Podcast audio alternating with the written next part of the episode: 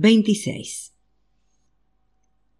El invierno, que se había demorado demasiado tiempo como un huésped insensible, se despidió definitivamente en la tercera semana de abril. Haces de prímulas amarillas y delicadas cecilas aparecían entre las hierbas viejas augurando la cercanía de la estación cálida. Las yemas de las ramas de los árboles, incapaces de contener su verdor virginal, estaban a punto de reventar. Los gatos, enfermos de amor, se deslizaban por las calles y con sus aullidos nocturnos impedían dormir a los habitantes de Sonnenberg. La primavera era ya incontenible y los preparativos de la naturaleza se precipitaban. Estaba en el ser de las cosas que esta inquietud se trasladase también a los humanos.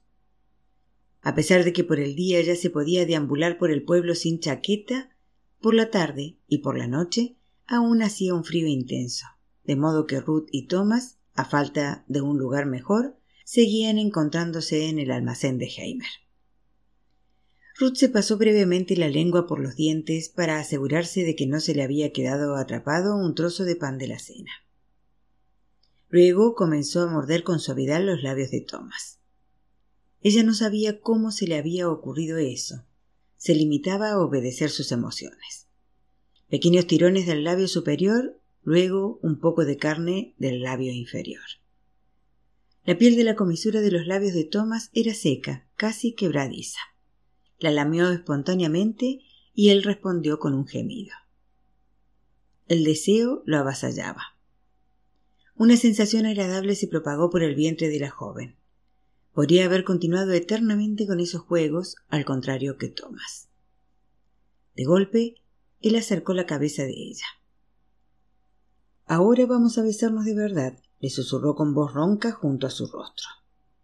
Su boca cubrió la suya y su aliento a cerveza que antes había estado suspendido entre ellos como una nota aromática, la dejó sin aliento durante unos instantes. Su lengua se movió dentro de la boca de Ruth como un hierro al rojo y comenzó a presionar su paladar. Intentó echar hacia atrás la cabeza, pero él la sujetaba.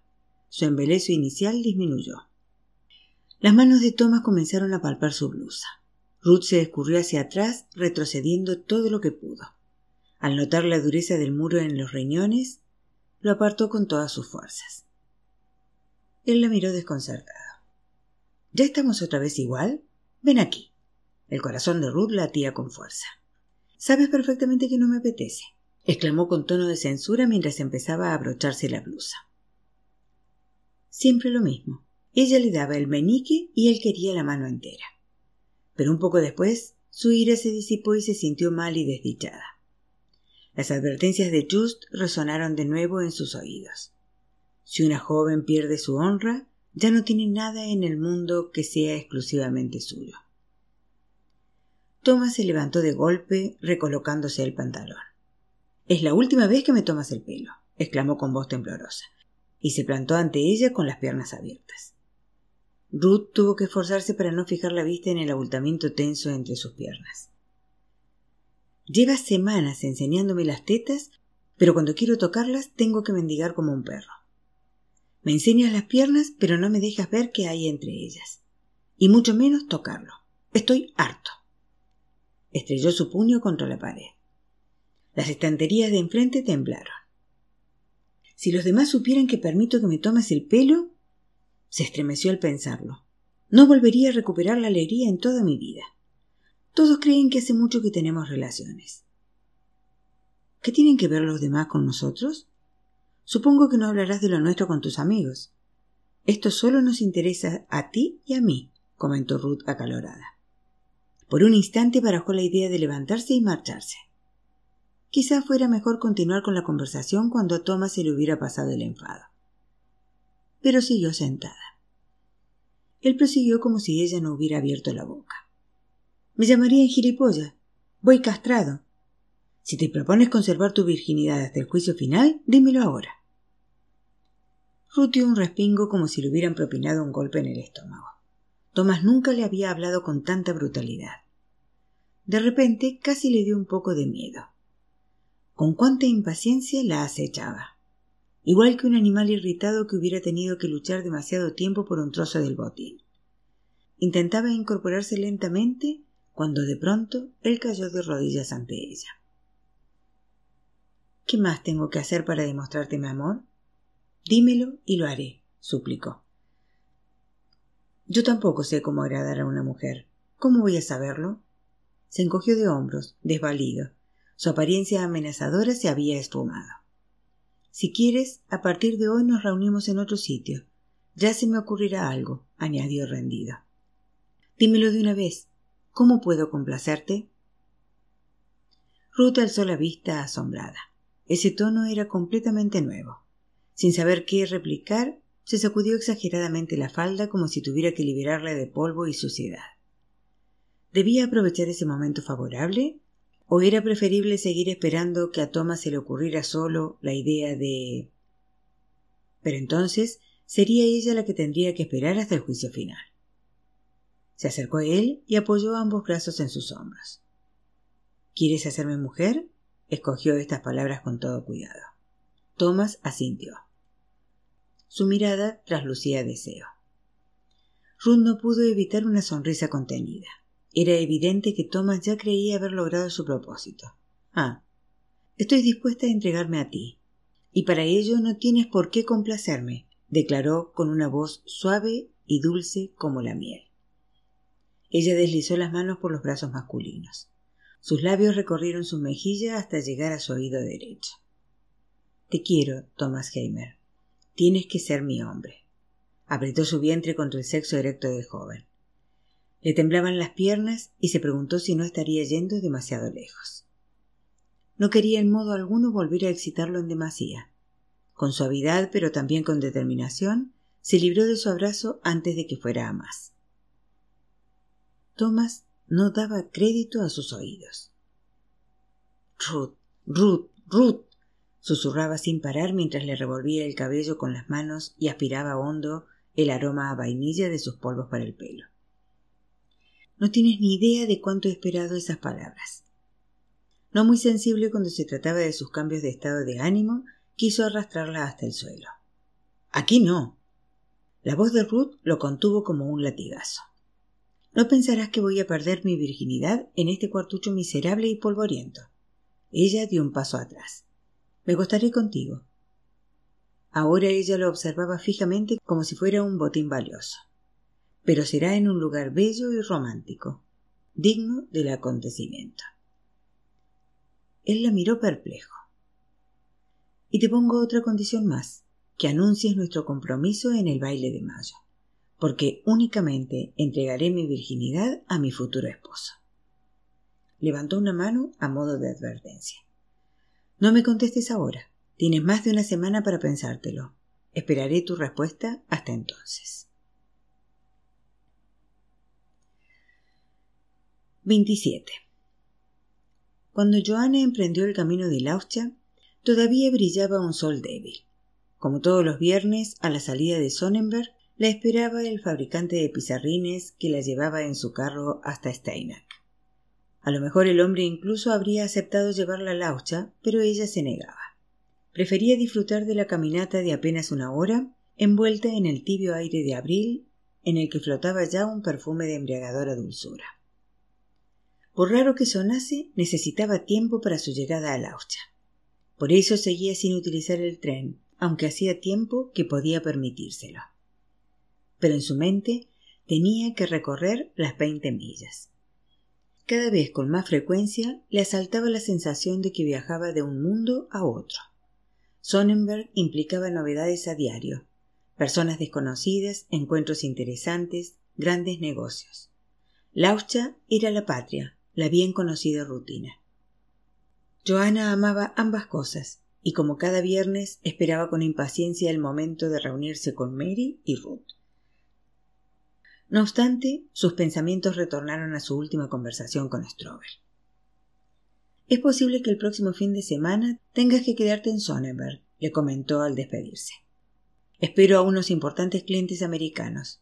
Mr. Woolworth, así se llama el hombre, nos visita por segunda vez. El año pasado comentó que en su viaje de este año estaría al menos dos días en Sonnenberg. Su ayudante ya nos lo ha confirmado por carta. Joanna asintió.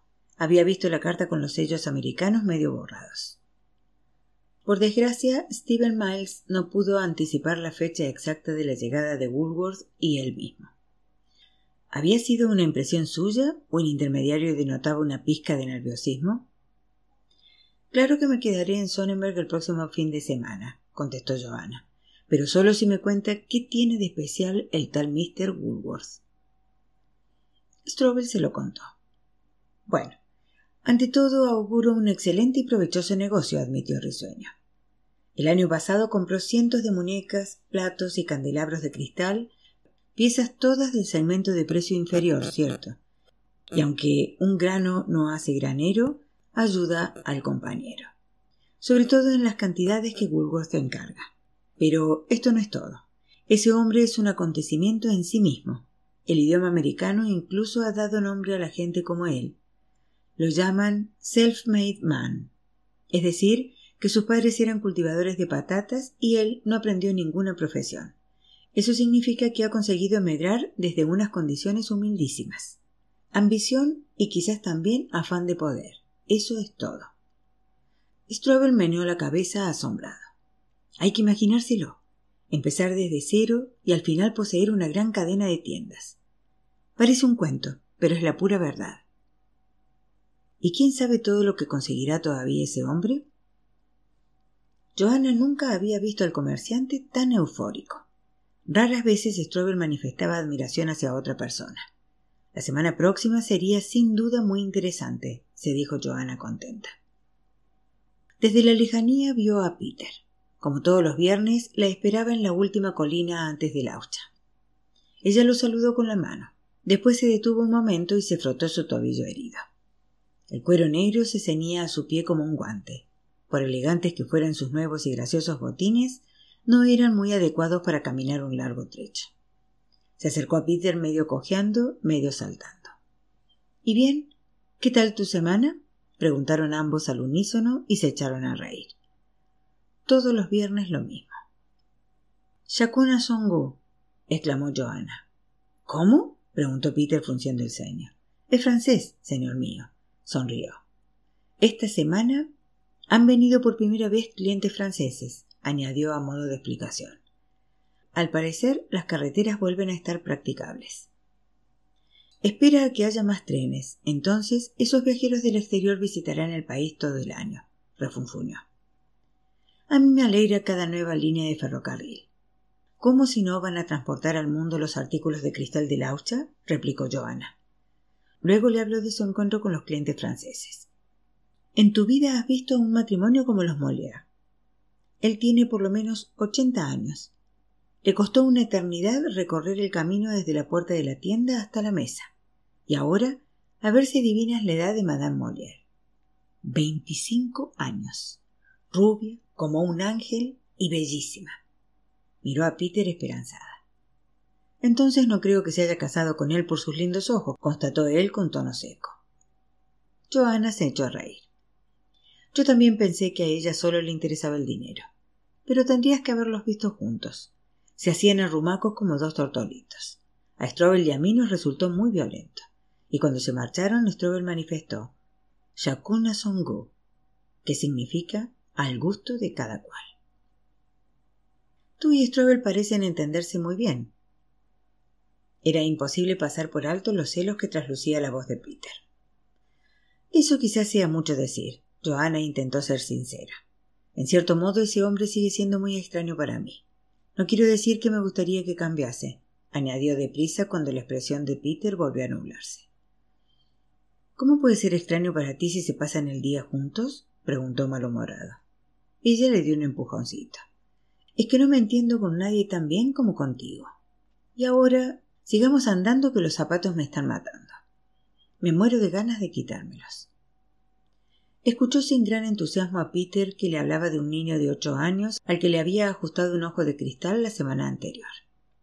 Cuando pregunté a los padres del chico por qué no habían acudido a un soplador de vidrio de la Selva Negra, que a fin de cuentas está mucho más cerca de Friburgo, me dijeron que vinieron a Laucha por mi buena fama. Parecía tan asombrado como si le costara creerlo. Joana lo miró de reojo. ¿Quieres decirme por qué eres siempre tan increíblemente modesto? preguntó irritada. Para entonces cada paso era un tormento. Solo quien se muestre exitoso puede llegar a tener éxito de verdad, resonaba como un eco en su memoria. ¿Cómo que modesto? Por supuesto que me siento orgulloso de que se corra la voz de que hago bien mi trabajo. Pero no por eso tengo que fanfarronear como hacen otras personas. ¿O es que ahora te gustan los fanfarrones? Seguro que en la ciudad hay de sobra. Joana logró contener con esfuerzo una respuesta ácida y preguntó esmerándose por hablar con ligereza. ¿Qué tal va tu producción de animales de cristal? En lugar de aceptar su oferta de paz, Peter contestó insolente. Eso no te interesa de verdad. ¿Qué son mis pocas docenas de animales de vidrio comparadas con vuestros grandes negocios? Joana apartó ostensiblemente la vista. Después de una semana de esforzado trabajo, Dios sabía que no quería pelearse con Peter por sus ideas provincianas. 28. ¿Dónde está Peter? Ruth asaltó a Joana en cuanto cerró la puerta. No le apetecía venir, contestó ésta de pasada. Espero que no te hayas peleado con él, ahora que solo lo ves los fines de semana y él. La mirada de Ruth siguió a Joana que se agachó para desatarse las botas. ¿Botas nuevas? Peter había caído en el olvido. ¡Qué cuero tan fino! ¿Y ese tacón? Gracias por la calurosa bienvenida, contestó Joana con voz seca. Liberó su pie de la mano de Ruth y se quitó el segundo botín. Estos chismes me están matando. Introdujo la mano en su bolso y sacó sus regalos. Esas dos no debían tener la impresión de que se irían de vacío. Mientras Mary se abalanzaba sobre la caja de lápices pastel, Ruth observó escéptica el paquetito que le había entregado Joana. Jena, leyó atropelladamente. ¿Y esto qué es? Son unos polvos que dan un maravilloso brillo rojizo a los cabellos castaños. La señora de la perfumería me informó de que proceden de la India que allí los usan todas las mujeres. Hay que echarlos en un cubo de agua y aclararse el pelo con ellos. Cuando el entusiasmo de las dos se calmó, Ruth comenzó a preparar la cena. Joana la miraba con los pies levantados. Ah, cuánto me gusta estar en casa, exclamó con un suspiro de satisfacción. Y a continuación, como todos los viernes, comenzó a hablar de la semana transcurrida. Strobel comentó que él también sentía mucho que el marido de Sybil Stein se hubiera roto la pierna. Pero que es imposible que ella salga de casa cada media hora para ver cómo está, que cuando cerramos la tienda a las dos en punto, la comida tiene que estar servida en la mesa. Sin darse cuenta, la voz de Joana había adoptado un tono de censura. Oh, si Heimer hubiera dicho eso, habrías echado los sapos y culebras por la boca, comentó Ruth desde el fogón. ¿Qué tendrá que ver una cosa con la otra? repuso Joana encrespada. La crítica de Strobel fue justificada porque lo que no puede ser es que encima tenga que ocuparme yo de la comida. ¿Tan malo sería? replicó Ruth. ¿Es que te has vuelto demasiado fina para eso? ¡Qué tontería!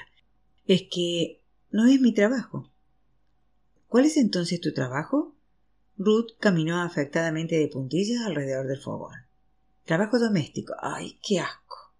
y volviéndose hacia Joana añadió Yo también he tenido que ayudar en la cocina a la vieja Edel y no se me caen los anillos por eso. Mary alzó la vista. Pero, si no recuerdo mal, después estuviste un día entero sin hablar con Thomas porque no te eximió de trabajar en la cocina. Fue por un motivo completamente distinto, replicó Ruth con el mentón levantado. Joana estaba cansada para seguir discutiendo. Anda, dime, ¿qué preciosidades estás pintando? preguntó a Mary. Es un boceto para un vaso pintado, contestó ésta. Jaime ha dicho esta semana que tenemos que seguir la moda y la moda exige pintar el vidrio como si fuera porcelana. Es verdad, Joana se sintió aliviada por poder dar la razón a su hermana. Aunque si Jaime se figura que con eso se adelanta a su tiempo, se equivoca. Según Strobel, el cristal pintado está muy visto. Ya lo hacían los sopladores de vidrio del siglo pasado. ¿Puedes creerlo? Por eso Strobel lo llama una renaissance. La mirada de perplejidad de Mary indicó a Joanna que su hermana no comprendía este concepto. A renglón seguido, para no volver a quedar como una malisabidilla, continuó. En cualquier caso, el cristal pintado tiene mucha demanda, sobre todo los motivos de casa, pero también otras pinturas figurativas. A pesar de todo, a veces me pregunto en qué se gasta la gente su buen dinero y en qué lugar del mundo terminan las piezas de cristal de laucha. Enséñamelo, anda, propuso entonces y apartó el brazo de Mary para echar un vistazo a su dibujo. Dos palomas se daban el pico posadas en una barra. Debajo, en una cenefa ondulada, se leía inseparables. ¡Qué maravilla! exclamó Joana admirada. Parecen palomas de verdad. Ruth colocó la tetera y se sentó a la mesa. El vaso es precioso, pero lo que Madame no se imagina es lo mucho que cuesta dibujar luego estas líneas finas, dijo Ruth señalando el plumaje de las aves. Esa crítica dejó indiferente a Mary. A lo mejor te ponen a empaquetar o a platear cuando les llegue el turno los vasos. Ah, lo que tú querrías es que nadie tomase los pinceles salvo tú. De repente, Joana, mientras escuchaba las burlas bien intencionadas de sus dos hermanas, se sintió extrañamente excluida. Thomas me ha invitado al baile de mayo, el próximo fin de semana, soltó de pronto Ruth. Tenía las mejillas sonrosadas y se deslizó sobre el banco hasta situarse junto a Joana. Imagínate, nosotras, las solteronas, llegamos por fin al baile de mayo. Y eso no es todo, ni mucho menos. Hay algo más. Se interrumpió como si se lo hubiera pensado mejor. Estoy tan nerviosa que apenas puedo dormir. Joana enarcó las cejas. No creo que sea tan excitante. ¿Y tú? preguntó a Mary. ¿Irás también a ese baile? Las dos blusas para Ruth y Mary que llevaba en el bolso eran de lo más adecuado para esa ocasión, se dijo con alegría en su foro interno. Claro que vendrá, contestó Ruth. Iremos las tres. Miró hacia la puerta. En realidad esperaba que Peter se pasara por aquí. Él se mordió los labios. No sé si debo revelarlo, pero se propone invitarte formalmente al baile de mayo. Incluso me he preguntado qué flores son las que más te gustan. Soltó una risita. Y me muero de impaciencia por ver qué tipo de ramos escoge Thomas para mí.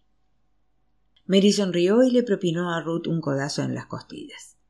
Como si a ti te interesaran las flores. Joanna las miraba alternativamente a ambas. Algo flotaba en el ambiente. ¿A qué venían esos secreteos? Lo siento, pero para el baile de mayo no cuenten conmigo. Y al ver congelarse la risa de sus hermanas, explicó deprisa todo lo relativo a la visita del hombre de negocios americano llamado Woolworth. Lo siento de veras, repitió. Pero en realidad su pesar era limitado. Por supuesto que el baile de mayo habría sido una buena ocasión para lucir su vestido nuevo y mostrar a Wilhelmheimer que se las arreglaba muy bien sin él pero después de acabar de enfadarse por los modales de Peter, no quería dejar que la llevase al baile. Además, era la primera vez que Strover le pedía algo fuera de lo habitual. A Joanna le alegraba compensar por fin un poco de su generosidad. Comenzó a amontonar requesón con cebollino picado sobre una gruesa rebanada de pan negro. Tras una semana de manjares selectos, los viernes le apetecía la comida casera de Ruth dio un buen mordisco a su tostada y saboreó el requesón fresco con nata. Al cabo de unos mordiscos cayó en la cuenta de que el único ruido en la mesa era su masticación. Cuando alzó la vista, su mirada se topó con la de Ruth. ¿Cuánto has cambiado, Joanna Steinman? dijo con tono gélido. ¿Y tú? Deja de darme patadas por debajo de la mesa, increpó a Mary antes de dirigirse nuevamente a Joanna. Por primera vez desde hace mucho tiempo hay algo que celebrar y cómo reaccionas tú desentendiéndote del asunto. Pero si se trata de una fiesta de pueblo corriente y moliente, Joana, afectada, apartó la rebanada de pan. En vida de padre a ninguna de nosotras se le habría ocurrido la idea de asistir. ¿Es que no se acuerdan? El primero de mayo, de camino a la iglesia, Siempre nos burlábamos de los que se habían emborrachado con vino y cerveza la noche anterior. Su sonrisa volvió a desvanecerse al contemplar la expresión hierática de Ruth. Joanna suspiró. Si la visita de esos clientes no fuera tan extraordinariamente importante, se interrumpió al darse cuenta de que Ruth tenía los ojos llenos de lágrimas. Pero, por Dios, ¿qué es lo que sucede? En vez de contestar, Ruth se limitó a sacudir la cabeza con insistencia. Ella y Thomas van a prometerse en el baile de mayo, informó Mary a Joanna. Maldita sea. Así que lo de esos dos iba en serio. Apoyó su mano en el brazo de Ruth. Pero. ¿Por qué no me lo has dicho enseguida? Yo no sabía. Yo. Antes de que pudiera seguir hablando, Ruth apartó la mano de Joanna. No quiero que asistas a mi compromiso. ¿A una fiesta de pueblo corriente y moliente?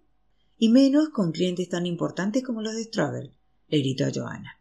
Y mírate, señaló la cabeza de su hermana. Tu peinado, tu vestido, tus zapatos nuevos, todo nuevo. Nosotras no podemos competir con eso. Seguramente ya habrás encontrado en Sonemer un montón de amigas que se pasean tan atildadas como tú. ¿Qué te importa a ti que me prometa o no? y con mano temblorosa se sirvió una taza de manzanilla.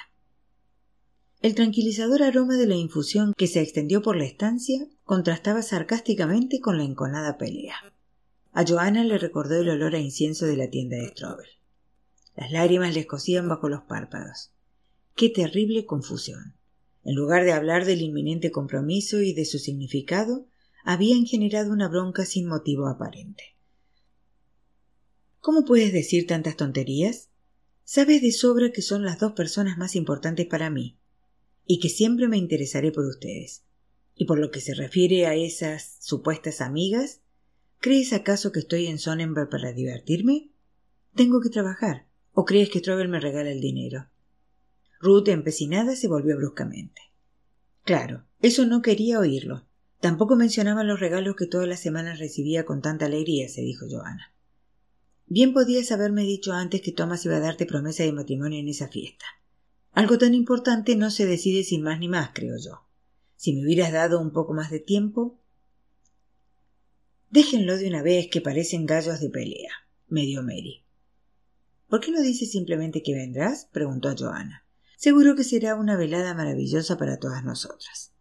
Su mirada suplicante era más que elocuente. Joana sonrió, dolida. Pues claro que iré. Por nada del mundo me perdería el compromiso de Ruth. Ya se me ocurrirá algo con lo que apaciguar a Strober. De momento era incapaz de manifestar más euforia. Cruzó las manos con aire desvalido. Solo que. Mm, ¿Por qué tiene que ser tan precisamente ese fin de semana? Porque el baile de mayo se celebra el 30 de abril, fue la contestación escueta de Ruth. Se echaron a reír sin darse cuenta y a continuación afortunadamente pasaron el resto de la velada sin discutir. Aquella noche Joana permaneció mucho rato despierta escuchando la respiración de sus hermanas. Los reproches de Ruth resonaban como un eco indeseado en sus oídos. ¿De verdad había cambiado? Ella creía que no. Al menos por dentro seguía siendo la Joana de siempre, solo que ellas no querían creerlo. Se tumbó del otro lado y aplastó la almohada con la mejilla. ¿Por qué no preguntaba a nadie cómo se sentía ella? Durmiendo noche tras noche en una casa extraña y en una habitación extraña, sola, sin tener a nadie con quien hablar. Ni a Ruth ni a Peter les interesaba que su aparente cambio guardase relación sobre todo con las burlas de Strobel sobre su antiguo aspecto pueblerino, y con que en el mundo de los grandes negocios había que tener otro aspecto que aquí en casa. Tampoco valoraban que un fin de semana tras otro regresara lealmente, a pesar de que alguna vez le habría encantado quedarse en Sonemer. En cambio, no hacían más que lamentarse de su ausencia durante toda la semana. Sí, Ruth y Peter veían solo lo que querían ver. Poco a poco iba estando hasta las narices de los aspavientos ofendidos de esos dos. 29. Los hermanos Heimer, junto con otros mozos jóvenes del pueblo, estaban arriba en el bosque talando un gigantesco abeto en medio de un tremendo alboroto.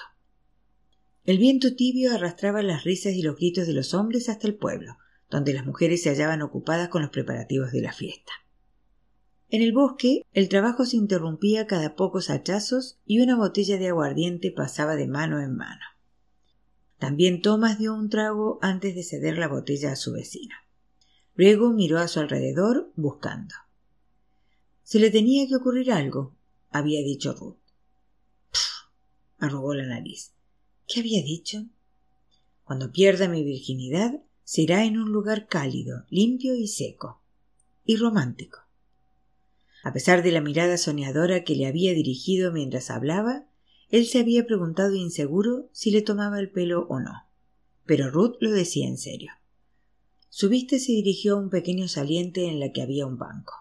El suelo estaba completamente cubierto de musgos y menos repleto de raíces nudosas que el resto del suelo del bosque. Ese mirador sería lo bastante romántico para la dama, ¿no? A hurtadillas se llevó la mano a la espalda. En cuanto los otros emprendieran el camino de regreso con el árbol de mayo, él depositaría su mochila con la manta dentro debajo del banco. Incluso había pensado en unas velas y cerillas. Al fin y al cabo, deseaba ver lo que le entregaba. Antes de darse cuenta, la botella retornó a sus manos. El agua ardiente le abrazó la garganta. Si por él hubiera sido, podría haberlo hecho en el almacén. Pero por favor, si Ruth lo quería romántico, sería romántico. Él sabía que en su lugar algunos de sus amigos hacía tiempo que habrían tomado por la fuerza lo que también él pensaba que se estaba retrasando en exceso. Pero él no opinaba igual. ¿No decían que un caballo bien domado era más dócil con su jinete que con otro que había tenido malas experiencias la primera vez que le colocaron la silla? Hizo una mueca. A pesar de todo, menuda preciosa lagarta estaba hecha. La semana anterior había conseguido volver a darles largas en el almacén y además arrancarle la promesa de matrimonio. Ni siquiera él mismo sabía por qué permitía que Ruth lo mangoneara. Por otro lado, todo hombre tenía que pasar por el aro tarde o temprano. Y había peores mujeres para casarse que Ruth Steinman, la hija de Just. Ella era especial, desde luego, como el primer premio de la competición de tiro. La comparación le gustó. Ninguna de las dos cosas era fácil de conseguir. Todos los años le había faltado al menos un par de puntos para ganar la copa. Bueno, a cambio, pronto la chica más guapa de Laucha sería suya. Un golpe en el costado interrumpió las divagaciones y un instante después Sebastián le puso el hacha en la mano. Dio un rápido trago de aguardiente y comenzó a pelar la corteza del tronco del árbol de mayo con golpes planos. Esa noche descubriría una desnudez muy distinta a la de un tronco. Con dedos temblorosos, Ruth se abotonó su blusa nueva. Se acabó. Por fin. Bañarse, empolvarse, lavarse el cabello y escoger la ropa le había costado más que nunca, pero quedó plenamente satisfecha con el resultado. Admirada, dio vueltas delante del espejo para que los diminutos botones de nácar captasen la luz de la lámpara. A Dios gracias, y sin que sirviera de precedente, Mary y Joanna no le habían disputado la tina y el sitio delante del espejo. Ambas sabían que era su día. Sin embargo, lo que no sabía ninguna de las dos es que ese día tenía que pasar algo más. Y concretamente después de la fiesta, que en cierto momento pretendían abandonar juntos sin que les vieran. Ruth humedeció los labios. Se moría de impaciencia por averiguar lo que había preparado Thomas. ¿Había reservado arriba en Neuhaus una habitación en alguna posada? Sintió más flojera en la tripa y los latidos de su corazón se aceleraron. Se obligó a pensar en lo que vendría a continuación. Ese día por fin se haría público su amor. Thomas iba a prometerle matrimonio durante la fiesta. Sonrió satisfecha. Ya veía las miradas atónitas, envidiosas y sorprendidas de la gente. El viejo Heimer también abriría unos ojos como platos. Y por supuesto, Eva. Su entusiasmo de tener pronto una cuñada sería limitado. Al fin y al cabo, dejaría de ser la única abeja reina de la colmena. Ruth abrió la puerta para dejar entrar algo más de luz en el baño. Con mirada crítica se contempló por última vez en el espejo y lo que vio la satisfizo. Johanna había elegido muy bien la blusa. El tono claro verde manzana armonizaba de maravilla con el brillo rojizo de sus cabellos gracias a los polvos de alenia. Coqueta lanzó un beso a su reflejo y después regresó a casa con la cabeza alta. Menuda sorpresa sería para Laucha que el baile de mayo se convirtiera en una ceremonia de compromiso. Como todos los años, el baile se celebraba en la explanada de la fábrica de vidrio para evitar molestar al día siguiente a los maestros vidrieros cuando estiraran el cristal, el árbol de mayo no se había emplazado en el centro de la explanada, sino en uno de los bordes. El tronco descortezado del alto abeto brillaba como plata al débil sol poniente. A su alrededor habían atado cintas de colores. Sus extremos ondeaban suavemente al viento. Todas las mesas y los bancos estaban ocupadas hasta el último asiento. La cerveza corría a raudales y las hermanas Steinman eran las únicas que seguían tomando agua. Mientras sus hermanas se sentaban en compañía de Peter, Grisela Grun, Sara y otras mujeres del pueblo, en un extremo de la larga mesa Ruth se encontró empotrada entre Thomas y sus hermanos. En el extremo de la mesa se sentaba un perfecto cabeza de familia, Wilhelm Heimer. Todos parecían divertirse mucho. Bueno, casi todos. Ruth miró enfurruñada a su alrededor. En las otras mesas ya habían empezado a comer pero ninguno de los Heimer hizo ademán de lanzarse a por las salchichas asadas y la ensalada de patatas. Ambas cosas las vendía detrás del árbol de mayo el posadero del águila negra. Al lado, Weber, el panadero, había montado su puesto de venta. El aroma de sus pastelitos rellenos de puerros recordó a Ruth que apenas había probado bocado desde el día anterior. Finalmente fue Peter quien se levantó y compró salchichas y ensalada para cada una de ellas. Pero cuando Ruth tuvo delante la comida, fue incapaz de catarla. salchichas. Si no te apetecen, me las comeré yo. Y antes de que pudiera darse cuenta, Thomas se apoderó de su plato y engulló con placer una salchicha. A lo mejor a Ruth le apetece otra cosa, dijo riendo Michael, el pequeño de los hermanos Heimer, llevándose la mano al pantalón. Rápidamente uno de los otros retomó el chiste verde y contraatacó con otro comentario picante. Idiota. Ruth lanzó una mirada iracunda a Michael. A pesar de que en el taller de los Heimer se hablaba a diario en lenguaje grosero, ella no había conseguido acostumbrarse. Tampoco era capaz de reírse de ese tipo de chistes como hacía Eva porque la mayoría de las chanzas era a costa de las mujeres y casi siempre tenían que ver con los pechos, el trasero o cosas más íntimas aún. Le dio a Thomas un golpecito en el costado. ¿Cuándo piensas decirlo? le preguntó en susurros. Él la miró como si no supiera de qué hablaba, pero luego pareció recordar. Hay tiempo para eso, negó con un gesto. La fiesta acaba de empezar. Ya había comenzado a tocar la orquesta. Todos los instrumentos parecían competir en superarse mutuamente, pero el caso es que enseguida hubo tanto ruido que ya no podías oír ni tus propias palabras. Sin embargo, eso no parecía molestar a nadie, sencillamente gritaban más alto. Para Ruth era un misterio cómo pensaba hacerse oír Thomas en medio de ese griterío.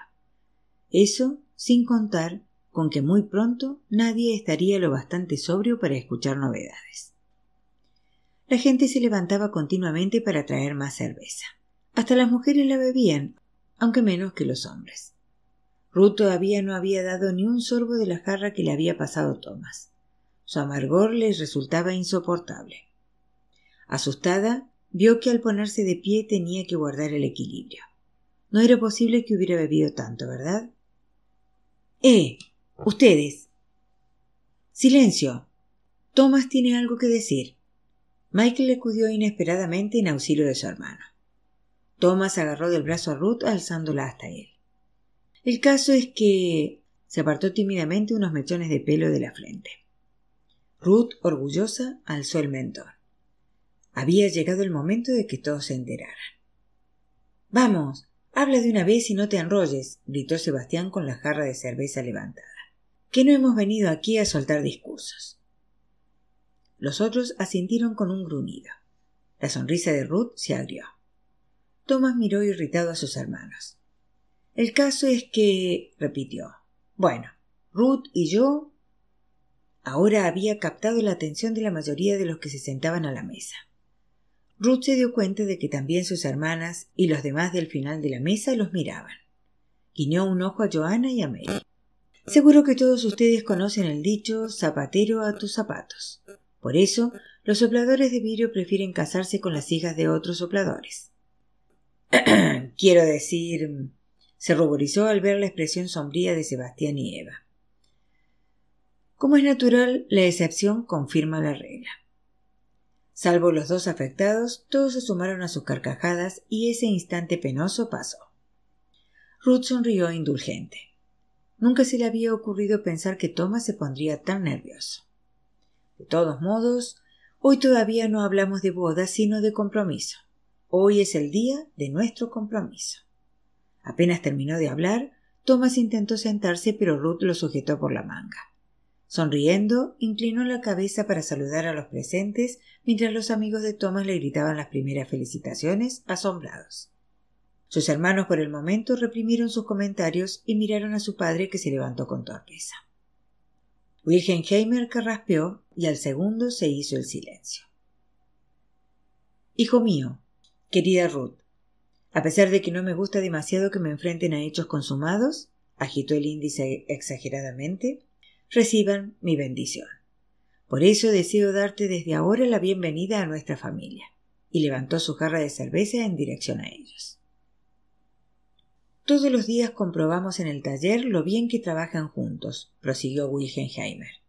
Aunque todavía no ha llegado el momento, deseo que después de la boda trabajen igual de bien juntos en otro taller. Un viejo como yo estaría encantado con un nieto o dos. Aceptó con indulgencia las risas que siguieron a su discurso. Ruth esperaba fervientemente no ruborizarse. ¿Quieren casarse? ¿Y cuándo será? preguntó Eva como un pistoletazo en cuanto se sentaron de nuevo. Ella era la única que todavía no los había felicitado. Ruth contuvo el aliento. Sentía tanta curiosidad como los demás por la respuesta de Thomas. Aún no habían hablado de la fecha de la boda. No había querido presionar demasiado. Thomas miró a Ruth como si todavía no lo hubiera pensado. Por fin dijo Ya veremos. Hoy, desde luego, no. Y se reía de su propio chiste cuando, al ver la arruga de enojo en la frente de Ruth, añadió a toda prisa Brindemos por la chica más guapa del pueblo. Por Ruth, mi prometida y futura esposa.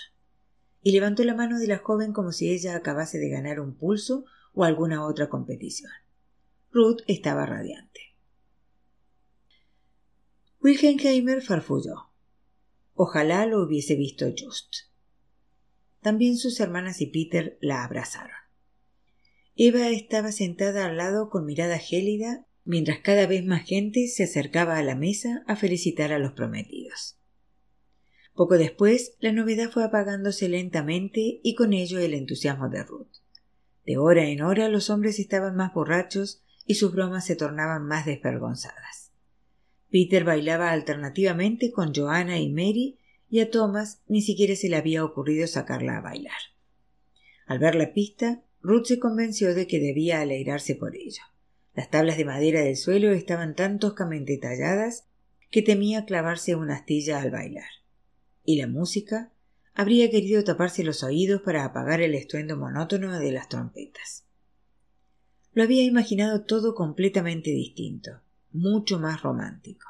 Ella en brazos de Thomas con un ramillete perfumado en la mano. Él confesándole su amor con bonitas palabras, acompañado por la luz de las velas y el son de los violines. Por otra parte, ¿quién poseía un violín en el pueblo? No le quedó más remedio que reírse de su propia ingenuidad.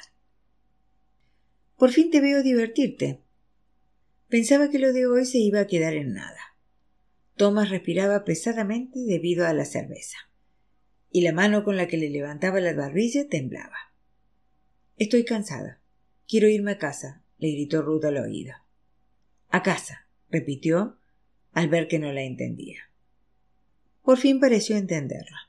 Cuando se levantó, su cuerpo se balanceó tanto que Ruth tuvo que sujetarlo. Ella lo apartó a un lado. Creo que es mejor que volvamos a aplazar nuestro propósito, le gritó al oído y se giró para irse, pero Thomas la agarró del brazo con fuerza. Lo acordado es lo acordado. No creas que voy a dejar que me vengas con más retrasos, balbuceó. Tropezaba, por lo que Ruth también perdió el equilibrio. Ya verás, lo he preparado todo. Será muy romántico. Riendo arrastró la R como hacían en sus días los inmigrantes italianos que ayudaron a construir la vía férrea. Me haces daño. Ruth le agarró la mano para abrírsela. No pensaría en serio que iba a irse al bosque con él. Con lo borracho que estaba. A lo mejor aún tienes que requebrarla un poco, gritó Sebastián. Algunas mujeres lo necesitan. Pues voy a hacer la prueba. En lugar de soltarla, Thomas rodeó las caderas de Ruth con el brazo y comenzó a bailar en el estrecho espacio entre la mesa y el banco.